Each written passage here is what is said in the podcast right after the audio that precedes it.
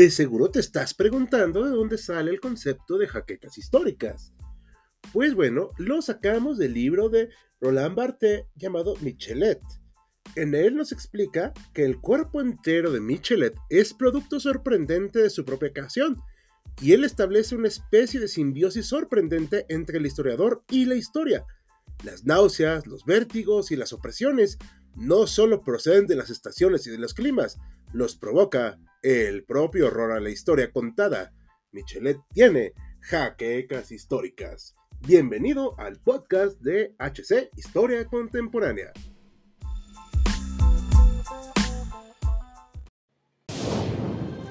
Bienvenidos a HC Historia Contemporánea, la página histórica por excelencia.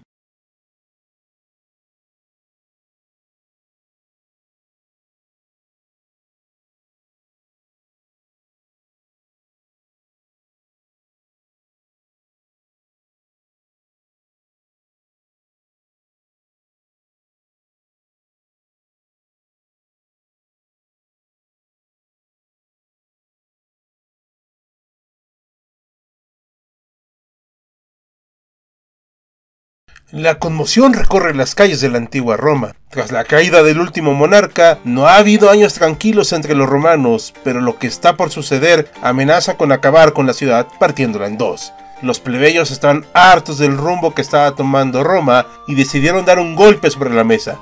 Hacia el año 494 a.C.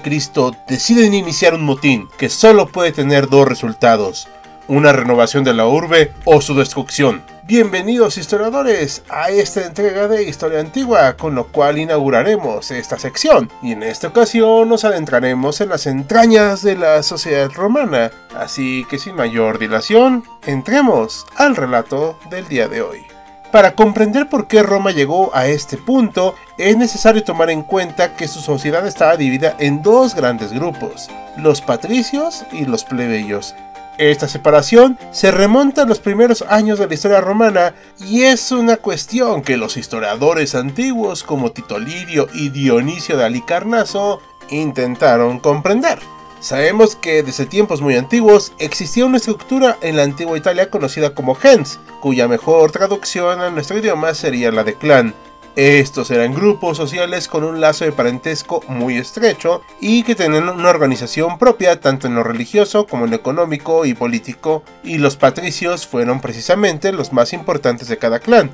En contraposición, los plebeyos, también conocidos como la plebe, serían todos los demás miembros del cuerpo cívico romano, Personajes como los esclavos están en una categoría diferente, mientras que los extranjeros tenían, bajo ciertas circunstancias, la posibilidad de convertirse en ciudadanos. Para ser catalogado así era necesario prestar servicio militar cuando la ciudad lo requiriera y dada la posibilidad de participar en la elección de magistrados, así como otros beneficios políticos y sociales.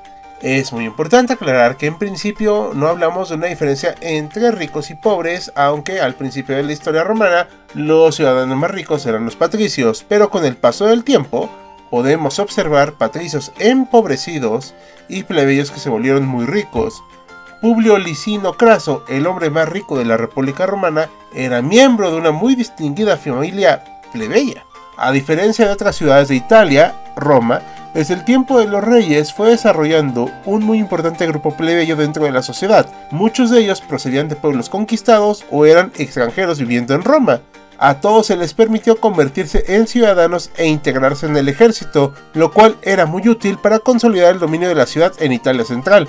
Muy pronto, la parte más importante del ejército romano estaba formada por plebeyos se volvieron tan importantes que los últimos reyes permitieron que ingresaran en un número muy considerable al Senado, una institución que en un principio únicamente aceptaba patricios.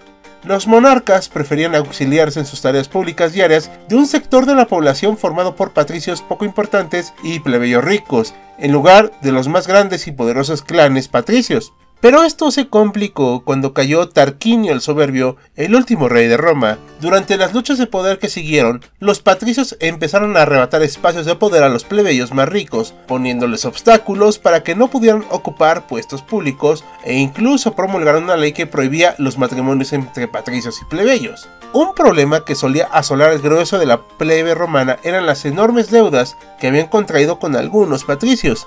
Si no pagaban, se enfrentaban a la posibilidad de convertirse en nexus, una especie de esclavitud por deudas. Nuestras fuentes recuperan testimonios de soldados que, a pesar de haber tenido una participación destacada en la guerra, eran públicamente castigados por no pagar sus deudas. Episodios que no en pocas ocasiones provocaban grandes alborotos. Muy relacionado con el problema está el de reparto de las tierras. En la antigua Roma existía la figura del Ager Public, la tierra comunal de la ciudad al cual todos los ciudadanos tenían derecho de acceso.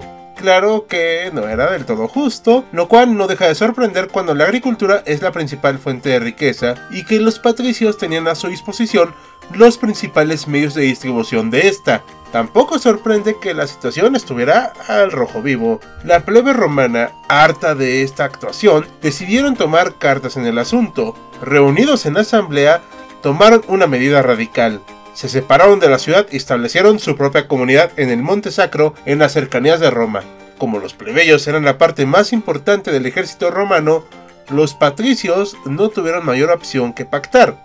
En el compromiso al que se llegó, se acordó la creación de la figura de los tribunos de la plebe, que estarían facultados para auxiliar a los plebeyos en cualquier circunstancia, perdonar sentencias, vetar leyes que se aprobaran en el Senado, entre otras funciones. Además, gozaban de una especie de inmunidad sagrada, por lo que cualquier persona que atentara contra ellos se convertía en sacrílego, un estigma muy duro para la época. No fueran las únicas magistraturas que se crearon, pues también se instituyó a los ediles plebeyos, quienes tenían la función de administrar los asuntos públicos exclusivos de la plebe.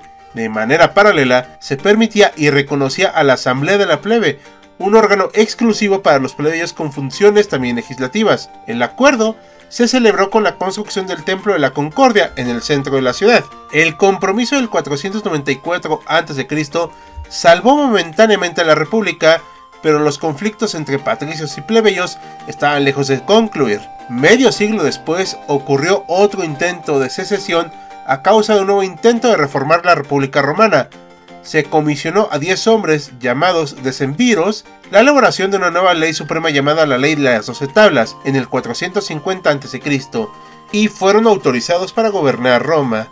Al parecer, el experimento funcionó bien y al año siguiente se volvieron a elegir decemviros para completar la tarea legislativa, pero en esta ocasión la experiencia no tuvo un final feliz.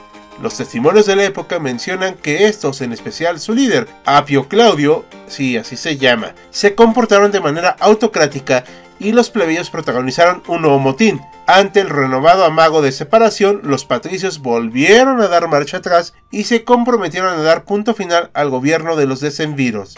A pesar de la oposición de los patricios más radicales, los plebeyos tenían una importante base, su papel en el ejército, poco a poco los obstáculos que se ponían para que los plebeyos pudieran acceder a las magistraturas públicas fueron removidos. Para el año 367 a.C., después de unos años especialmente tensos, se promulgaron las leyes Licinio Sextias, promulgadas por los tribunos de la plebe que les dieron pleno acceso a los plebeyos al consulado, el principal puesto público en Roma, Hubo un último intento de secesión en el año 287 a.C. a causa de las deudas y penurias de la guerra contra los samnitas. Para solucionar esto, se nombró a un dictador de origen plebeyo, Quinto Hortensio, quien publicó la ley Hortensia, la cual daba a los plebiscitos edictos emitidos por la Asamblea de la Plebe la misma validez que las leyes del Senado. Más allá del importante papel que tenían los plebeyos en el ejército, había otros factores que pesaban en contra del sector más conservador de los patricios. La sociedad y economía romana estaban tomando otro rumbo con la introducción de la esclavitud y una mayor difusión de la propiedad privada. Los antiguos clanes patricios tenían que cambiar e integrarse a las nuevas formas. Algunos lo hicieron y se integraron a la nueva realidad, otros o no pudieron o no quisieron y quedaron en el olvido. Con el paso de los años se fue formando una nueva y poderosa élite romana integrada por los plebeyos más ricos que lograron acceder a todas las magistraturas romanas con la cooperación del sector patricio más pragmático. Con el paso de los siglos, a este nuevo grupo que acaparó la mayor parte de estas magistraturas se le conoció como la nobilita romana. El resto de la plebe romana siguió formando el núcleo del ejército durante siglos y aunque perdió parte de su protagonismo político de los primeros tiempos, ganó bienestar material gracias a las conquistas militares y a la fundación de colonias. Pero esta situación no duró eternamente. A finales del siglo II a.C., la mayoría de la plebe se iba empobreciendo conforme las guerras hacían más largas y se paliaban a una mayor distancia. Las sombras de la discordia aparecieron de nuevo con el cambio de siglo. Serían los tiempos de los Gracos, de Mario, de Sila, de Pompeyo y de Julio César. En pocas palabras, de la guerra civil. Pero esa historiadores es otra historia. ¿Y ustedes qué opinan? ¿Eran estas clases algo realmente rígido? ¿Ven diferencia respecto a nuestros días?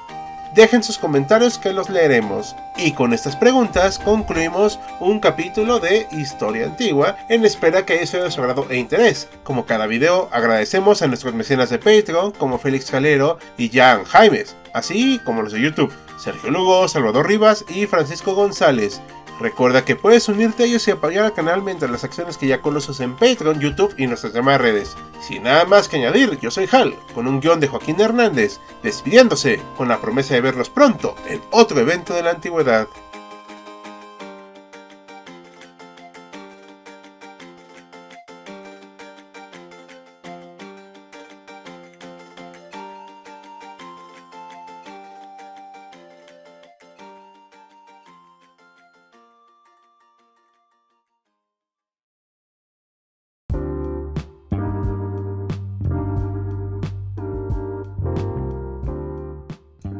Gracias por acompañarnos en otro episodio de Jaquecas Históricas, el podcast oficial de HC Historia Contemporánea. Te invitamos a sintonizarnos en el próximo capítulo.